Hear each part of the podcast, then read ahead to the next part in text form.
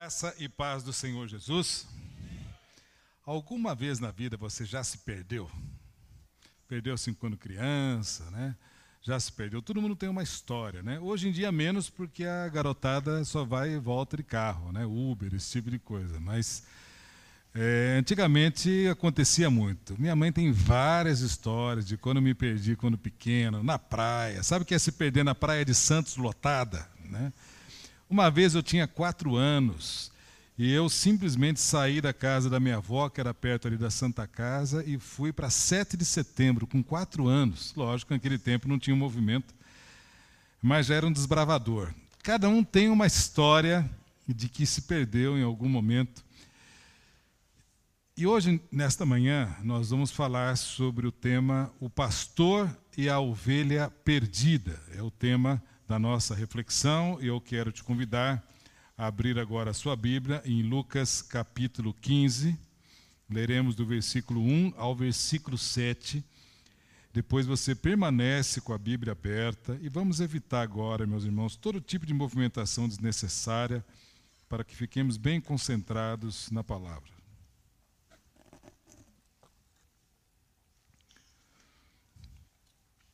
Vamos ficar em pé reverência à palavra de Deus. Lucas 15, de 1 a 7, eu vou ler na nova, não, na revista atualizada. Versão revista atualizada. Aproximando-se de Jesus, todos os publicanos e pecadores para o ouvir, e murmuravam os fariseus e os escribas, dizendo: Este recebe pecadores e come com eles. Então lhes propôs Jesus esta parábola: Qual dentre vós é o homem que, possuindo cem ovelhas e perdendo uma delas, não deixa no deserto as noventa e nove e vai em busca da que se perdeu, até encontrá-la? Achando-a, põe-na sobre os ombros, cheio de júbilo, e indo para casa, reúne os amigos e vizinhos, dizendo-lhes: Alegrai-vos comigo, porque já achei a minha ovelha perdida. Digo-vos que assim haverá maior júbilo no céu por um pecador que se arrepende do que por noventa e nove justos que não necessitam de arrependimento. Pode se assentar? Vamos orar. Senhor, nós queremos te pedir agora sabedoria, revelação, pleno entendimento na tua palavra, que os nossos corações estejam abertos a receber aquilo que a palavra quer nos ensinar, porque a nossa grande motivação, o nosso desejo de vida é agradar ao Senhor, é fazer a tua vontade. Tu és a nossa fonte de vida, tu és a nossa esperança. Em ti, Senhor, depositamos todas as nossas expectativas e para isso queremos ser transformados ao caráter de Cristo através da revelação da tua palavra, de quem o Senhor é e da tua vontade. Em nome de Jesus. Amém. Esse texto mostra uma ovelha que se perdeu e o pastor foi em busca desta. E já dando um spoiler aqui na, naquilo que a gente vai falar, Deus é o pastor de ovelhas do texto. Deus é o pastor da história. Não há nenhuma expectativa de que seja um pastor terreno, seja da comunidade, de qualquer outro lugar porque só Deus é o nosso pastor eterno, o pastor perfeito, aquele que não fale, aquele que pode todas as coisas. Havia, segundo o texto no grupo, dois tipos de pessoas, dois grupos de pessoas ao redor de Jesus. Primeiro, eram os coletores de impostos e os pecadores. Na realidade, era os publicanos. Quem eram os publicanos? Publicanos é, eles eram os coletores de impostos a serviço dos romanos que naquela época dominavam aquela região. Ou seja, eram traíras, eles trabalhavam para o inimigo. Por isso eram detestados pelo povo. E esses pecadores eram pessoas realmente de uma má fama diante de todos. E quem era o segundo grupo? Os fariseus, que vamos falar um pouco mais depois sobre eles, e os doutores da lei, que eram os escribas que eram os responsáveis por compilarem à mão os papiros, os textos bíblicos, né, os livros bíblicos daquele tempo. Então, eles eram esses dois grupos de pessoas.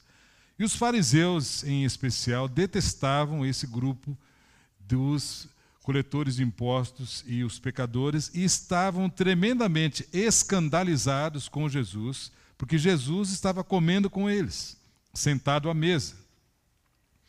Isso era muito complicado na visão de um fariseu, porque na realidade sentar à mesa naquele tempo era um sinal de amizade e aceitação. E para completar, Jesus era um mestre, era um rabi, estava ensinando a lei de Deus a esses homens. E na visão do fariseu, um homem de Deus, se ele se misturasse com outra pessoa que fosse impura, ele também se tornaria impuro. Então os fariseus estavam ali murmurando e reclamando de Jesus. Veja como esse lance de você fazer a obra de Deus e ter gente reclamando e murmurando já acontecia no tempo de Jesus. Se acontecia no tempo dele, quanto mais vai acontecer conosco. E eles pensavam assim: como que Jesus pode estar tão aberto a esse tipo de pessoa? Ele não sabe que essas pessoas tem uma má índole, ele não sabe que ele pode ser contaminado também com essas pessoas. E por que eles faziam isso? Porque eles se consideravam os santarrões. Eles se consideravam pessoas boas. Não compreendiam que também eram pecadores carentes da graça de Deus. E Jesus não dá uma resposta direta e compacta. Ao contrário, Jesus, em Lucas 15, vemos ele fala a respeito de três parábolas, que é essa que nós veremos agora, o pastor e a ovelha perdida. Ele fala sobre a dracma perdida e sobre o filho pródigo. E essas parábolas tinham como objetivo se contrapor a esse pensamento e ideia dos fariseus. E o que era uma parábola? Parábola é o emprego de uma imagem para a ilustração de um pensamento. Jesus fazia isso de uma maneira programada. Era a maneira como ele usava para que seus interlocutores entrassem no seu universo e assim pudesse atingir com mais profundidade aquilo que ele queria ensinar. Ele falava de coisas do cotidiano das pessoas.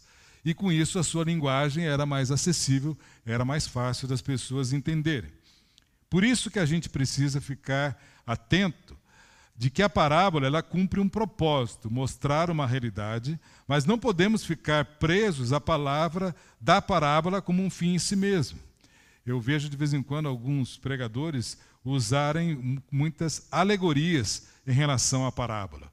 Então, a pata da ovelha significa tal coisa, a lã da ovelha espiritualmente é tal coisa. A sandália do pastor é tal coisa. Esse tipo de coisa é muito perigoso, porque não é isso que Jesus quis dizer. A gente tem que entender a mensagem da parábola. E havia um grupo especial que eram os fariseus.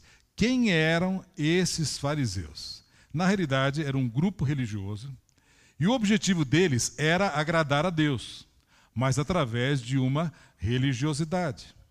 Além dos princípios bíblicos, além da lei de Deus, havia também várias regras que eles foram incorporando, que eles foram criando para deixar o negócio ainda mais difícil. E eles queriam que os outros seguissem essas regras. E para isso se tornaram fiscais da fé e da espiritualidade alheia. Ficavam policiando para ver se o pessoal estava ali fazendo as coisas. Ah, você! Você não está fazendo tal coisa. Pronto, era que bastava. E com Jesus, então, isso eles faziam de uma maneira direta, porque eles eram cheios de justiça própria. Eles não queriam que os pecadores fossem, na realidade, parecidos com Deus. Os fariseus queriam que os pecadores mudassem, sendo parecidos com eles. Alguns dos gestos dos fariseus vinham de um princípio bom da lei de Deus. O problema era a maneira como isso era feito, com o seu coração totalmente longe de Deus, buscando evidenciar a sua espiritualidade e santidade para os homens. Por exemplo, guardar o sábado. Era importante para o judeu guardar o sábado. Mas eles faziam isso e vigiava, policiava todo mundo para pegar alguém de surpresa. Ah, você não está seguindo, olha lá, merece castigo. O dízimo, o dízimo era importante, como é importante até hoje, conforme Alexandre colocou aqui, ele é algo bíblico. O problema era a maneira como isso era feito. Ele fazia questão de pegar assim, um envelope, enchia de várias notas pequenas para ficar bem gordinho o envelope. Chegava aqui na frente assim.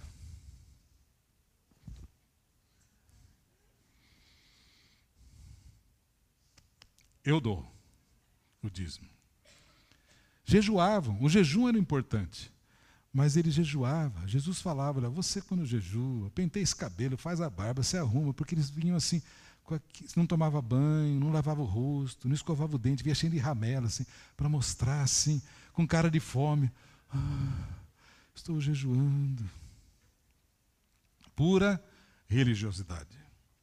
E a igreja, ao longo do tempo, acabou pegando muito disso. Por exemplo, pastor não pode pregar a não ser de gravata. Não é que tem algo errado um pastor pregar de gravata. O problema é quando isso vira uma regra, um dogma. É proibido crente fazer tatuagem. Crente que fizer tatuagem, vamos esfolar a pele do cara até arrancar essa tatuagem. Proibido bebida alcoólica. Proibido maquiagem. Proibido cortar o cabelo. Proibido bermuda. Proibido torcer para qualquer time que não seja um time bíblico. Ou seja, só pode torcer para o São Paulo. Gostei, gostei dessa. Amém, amém, amém.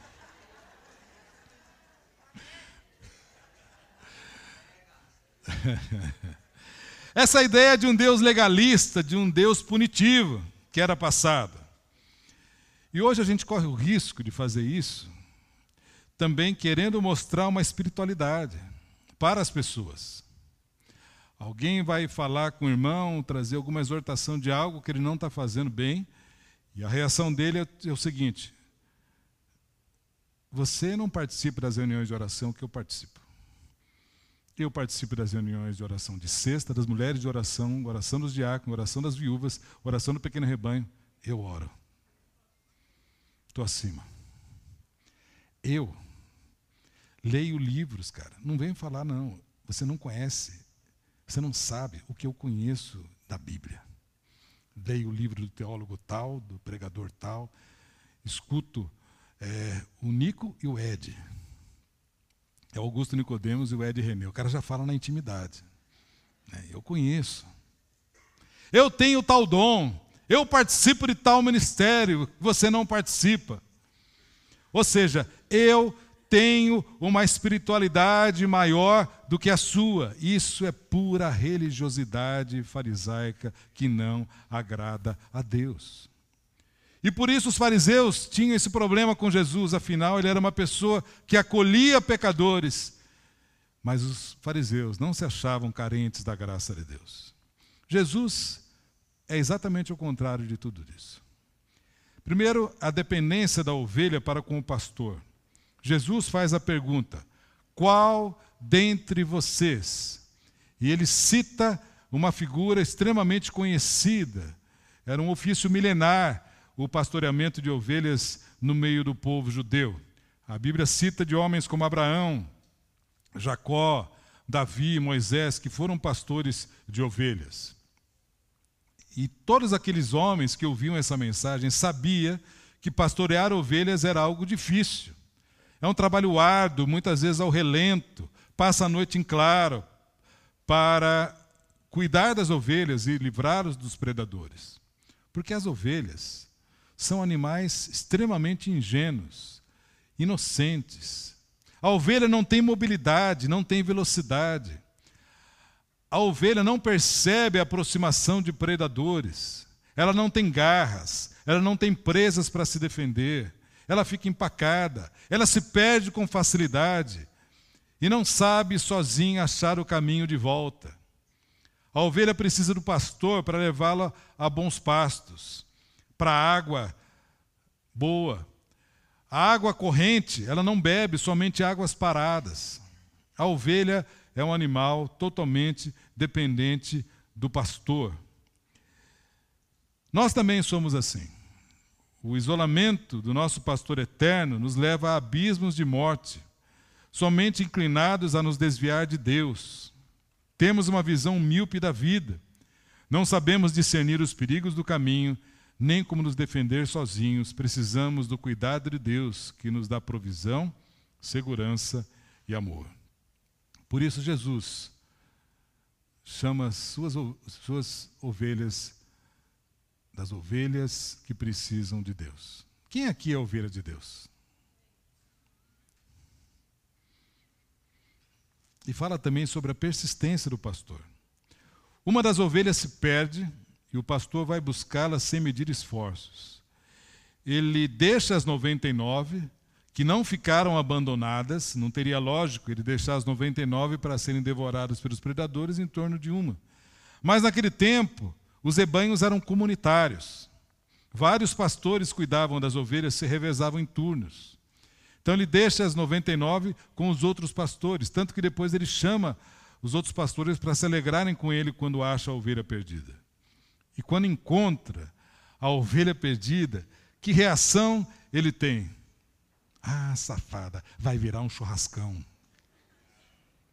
Não, ele pega, a coloca no ombro e leva para casa. Leva para casa e diz que todos se alegraram, eles fizeram uma grande festa.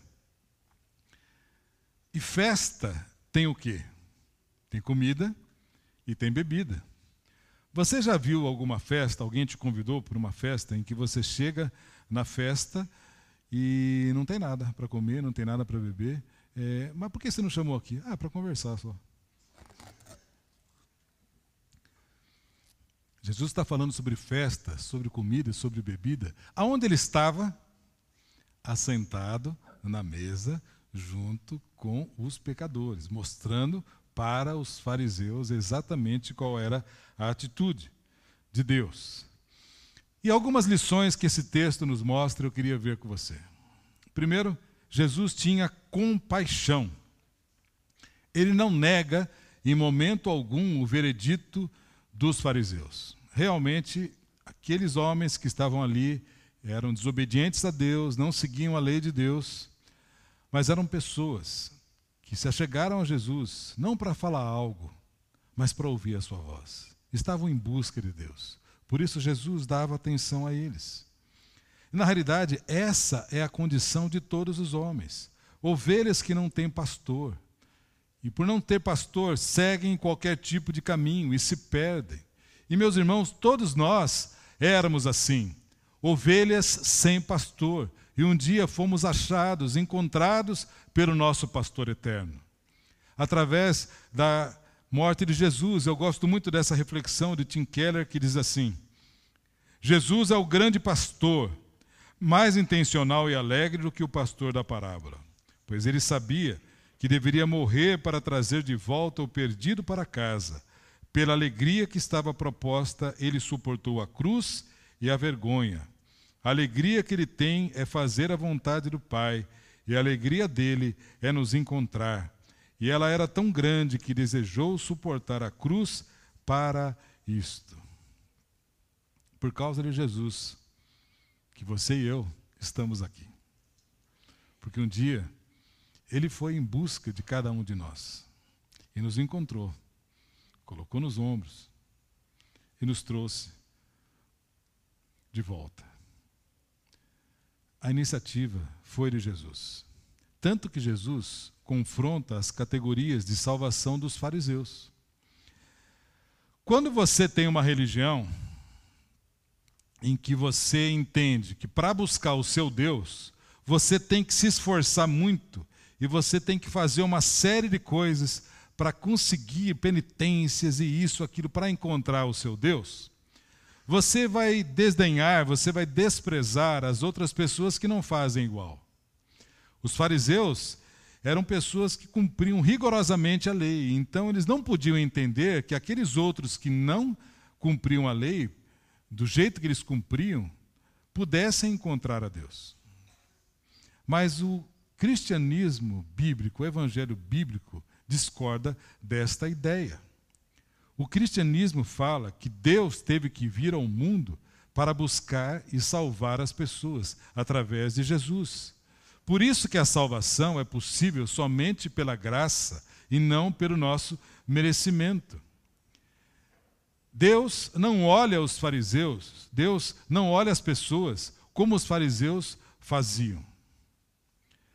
Os fariseus não se achavam perdidos e carentes da graça de Deus. Se sentiam superiores aos outros. Mas a Bíblia mostra que o céu se alegra quando os pecadores são alcançados e achados. Mas por que Deus não ficaria alegre com 99 justos que não precisam de arrependimento, se, como disse o salmista, Deus conhece o caminho dos justos? Por que para Deus isso é tão importante? Por que para Deus isso faz toda a diferença? Porque, na realidade, os justos são os que sempre se arrependem e não os que se julgam não necessitados de arrependimento. Para quem tem justiça própria, para que graça? Para quem não precisa, para quem já se acha que basta, para que a graça? Para quem já se acha totalmente é, puro e que já alcançou o patamar da máxima espiritualidade através do seu próprio esforço, para que a graça? A graça é só para os pecadores. A graça é só para gente como eu e você que reconhece que precisa de Deus que por nós mesmos não temos condições de alcançar Deus. Os fariseus eram assim, se julgavam justos que não precisavam de arrependimento, mas Jesus os denunciava por serem justos aos seus próprios olhos, mas não justificados por Deus. Que hoje nós temos que obedecer a palavra de Deus. Nós temos que cumprir os desígnios de Deus. Mas não é isso que nos traz salvação. Nós não somos salvos pelas obras, nós somos alvos, salvos simplesmente pela fé. Não é por merecimento próprio, mas somente pela graça de Deus. E o pastor vai em busca da ovelha até encontrá-la. Ele não fez assim um apelo, tipo, toquem uma música de fundo. Ovelha, se você tiver o desejo de me aceitar como seu Salvador. É, não. Tampouco ele falou assim, ovelha, vamos fazer o seguinte, meia meio. Eu vou até metade e você vai até metade do caminho. Tudo bem? Não. O pastor foi de encontro à ovelha, com muita dificuldade. O terreno é um terreno de pederneiras, todo difícil de ser andado, com pedras, com abismos, com espinhos. Vai até essa ovelha, e a encontra como? Suja, doente, ferida. Ele a pega, coloca nos seus ombros e a traz de volta. Não importa a vergonha que ela se envolveu, o quanto suja e ferida estava, não importa o que ela fez. O importa é que ele a põe sobre os ombros e a traz de volta. Meus irmãos, Deus não é passivo, não fica esperando que as pessoas se aproximem dele depois de terem a sua vida arrumada. Ele é o Deus que busca, que toma a iniciativa de trazer as pessoas de volta, independente do estado de perdição em que se encontrem. E hoje nós teremos uma grande festa do batismos, de três batismos, e é uma festa para nós, quanto mais no céu, diz a palavra de Deus. E é o grande problema de gente que fica anos aqui conosco e pensa assim: eu quero me batizar, mas deixa eu arrumar a minha vida primeiro. Deixa eu acertar tudo direitinho. Olha, eu quero batizar, mas tem que ser junto com meu pai, minha mãe, meu marido, minha filha, meu, meu sogro, minha sogra. É... Para que haja o batismo, é necessário duas coisas: fé e arrependimento. Agora, se pelo fato de eu achar que eu estou aqui e convivo e fico bem nesse ambiente saudável, se eu acho que eu não preciso me batizar, porque para que o batismo? Eu já sou um cara bom. Para que o batismo? Eu já venho na igreja, para que o batismo? não faço nada de mal a ninguém. eu estou agindo como fariseu, cheio de justiça própria, e não precisa da graça de Deus. Por isso, batismo é necessário fé e arrependimento, consciência que somos pecadores e precisamos urgentemente de salvação através da graça de Deus. Não importa suas contradições, suas mentiras, ele trata a ovelha. Ele cuida da ovelha. Ele cuida das suas feridas, ele a restaura e ele coloca no aprisco, um local chamado igreja. Porque igreja é isso. Igreja local em que todos nós estamos aqui. Não porque somos santarrões e já somos legalzões, é prontos para sermos arrebatados pelo Senhor Jesus, enquanto esse pessoal do mundo vai se estrepando todo. Não. Estamos aqui porque Deus, pela sua graça, nos alcançou, nos deu a posição de filhos de Deus. Isso deve fazer com que as, a nossa atitude, a nossa compreensão diante das pessoas faça toda a diferença. Marcos Carapeta deu um testemunho aqui no primeiro horário a respeito de um jovem da clínica é, tribo de Judá, em que eles cuidaram do rapaz, ficou um tempo com o rapaz, e um dia ele sumiu, se afastou e foi de novo para as drogas. Depois de tanto investimento na vida dele, e esse rapaz bate na casa do Marcos. Que reação ele deveria ter? Rapaz, vaza, vai, vaza. Já te dei chance, não dá mais. Não. O que, que ele fez? Abriu a porta, o abraçou, recebeu, sentou à mesa, comeu junto, na aceitação e no acolhimento. Isso é igreja. Por isso que o personagem principal da história não é a ovelha, mas Deus o bom pastor. Por isso, o salmista fala: O Senhor é o meu pastor. De nada terei falta. Como de nada terei falta? E a situação econômica do país está difícil. Ó, oh, desculpa aí, mas não vai dar o dízimo, não, velho. Eu tenho que segurar. O negócio está difícil. O que será no próximo ano? O Senhor é meu pastor, de nada terei falta. Em verdes pastos me faz repousar e me conduz as águas tranquilas, restaura-me o vigor. Se a gente está se sentindo fraco, cansado, esse pastor cuida de nós. Guia-me nas veredas da justiça, por amor do seu nome. Eu não vou para qualquer caminho. Eu não sou um errante. Ele vai me guiar pelos caminhos da vereda da justiça, por amor do seu nome. Vamos repetir todos juntos esse versículo? O Senhor é o meu pastor, de nada terei falta. Em verdes pastos me faz repousar e me conduz às águas tranquilas. Restaura o meu vigor e guia-me nas veredas da justiça por amor do seu nome. Aleluia. E último ponto, a percepção que temos de Deus nos faz perceber a nossa própria identidade, a forma como deveríamos pensar e agir. Qual é a sua identidade?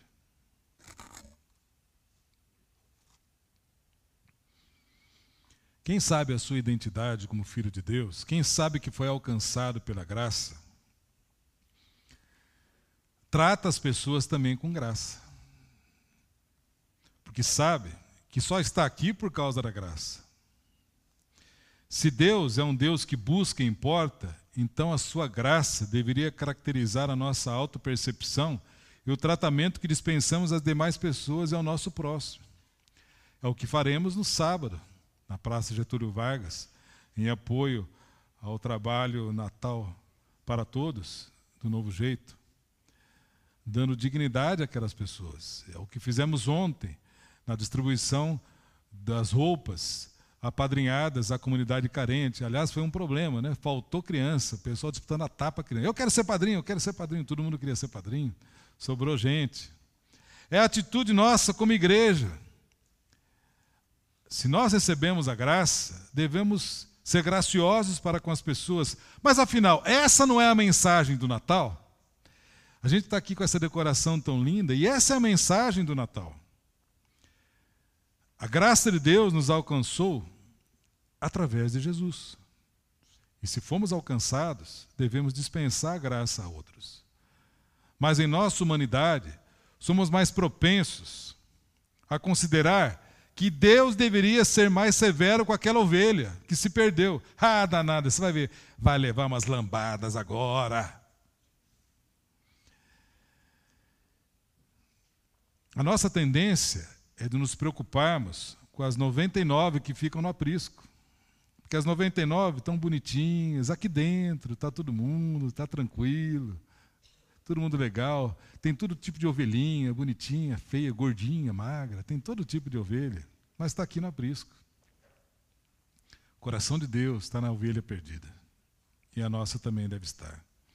A pergunta é: será que as pessoas perdidas, desobedientes, sentem que Deus está à procura delas a partir do que vem em nós? E será que sentem que nos importamos com elas? Essa é a nossa atitude como igreja. Por isso Jesus diz: Eu sou o bom pastor, conheço as minhas ovelhas e elas me conhecem, assim como o Pai me conhece, eu conheço o Pai, eu dou a minha vida pelas ovelhas. Meus irmãos, a voz desse pastor ainda ressoa sobre a terra ele continua arrebanhando ovelhas de todo mundo. Deus tem alegria na salvação de pecadores. A ovelha, com arrependimento, quando é resgatada, produz o júbilo de Deus e seus anjos. Isso revela o caráter de Deus, que se alegra em espalhar a sua graça e amor. Deus tem alegria em espalhar graça, amor, misericórdia e em nos transformar ao caráter de Cristo Jesus. E por isso só Deus pode se exaltar e glorificar a si mesmo, pois ninguém merece isso a não ser Deus.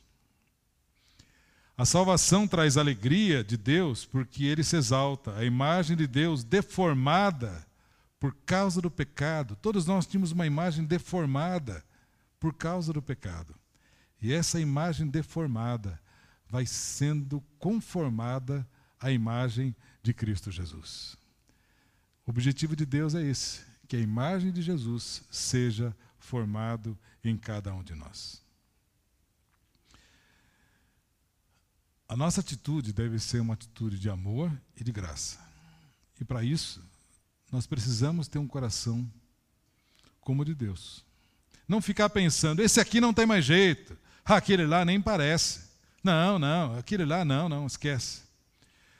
A nossa atitude deve ser uma atitude de agentes da graça de Deus. Porque há mais gente para ser batizada, há mais gente para ser alcançada.